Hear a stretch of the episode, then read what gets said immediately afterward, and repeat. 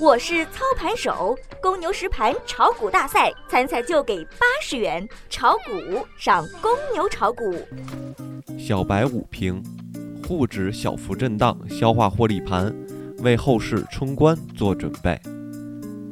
昨天我们说了，短线虽然有资金入场，一根光头阳线还不足以将整个市场盘活，只是让观望资金开始涌动，持续性还待观察。因为昨天的回流资金，首先应该看作节前踏空资金的回流，其次才是增量资金的入场。如果是踏空资金的回流，那么这部分资金是随风而动的，随时可能再次流出，让盘面增加一些不确定性。受到外围市场影响，今天沪指小幅低开，随后沪指在交通、酿酒、半导体的带动下小幅攀升，围绕昨天收盘指数做窄幅震荡。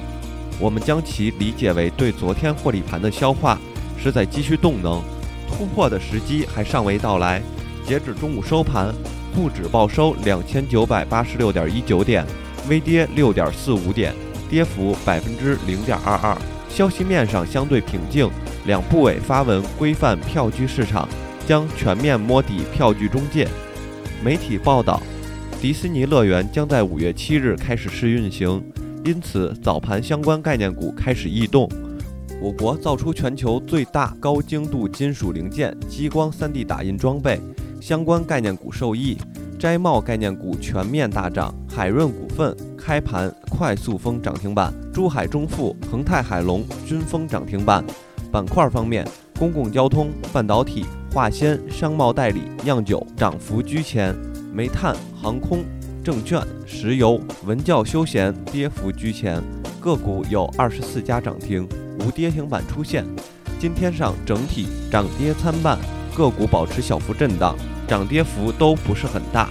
技术方面，现在上方面临的是分时压力。从六十分钟图来看，随机指标 KDJ 已经高位横盘五个周期，并且有逐步走低的趋势。MACD 的红柱放大缓慢，开始缩短。并且还有均线压力，回调至两千九百六十五之后反弹是理想位置。若破了两千九百五十二，那么这波反弹基本就算夭折了。操作上依然维持三成以下，清仓操作，切勿追高。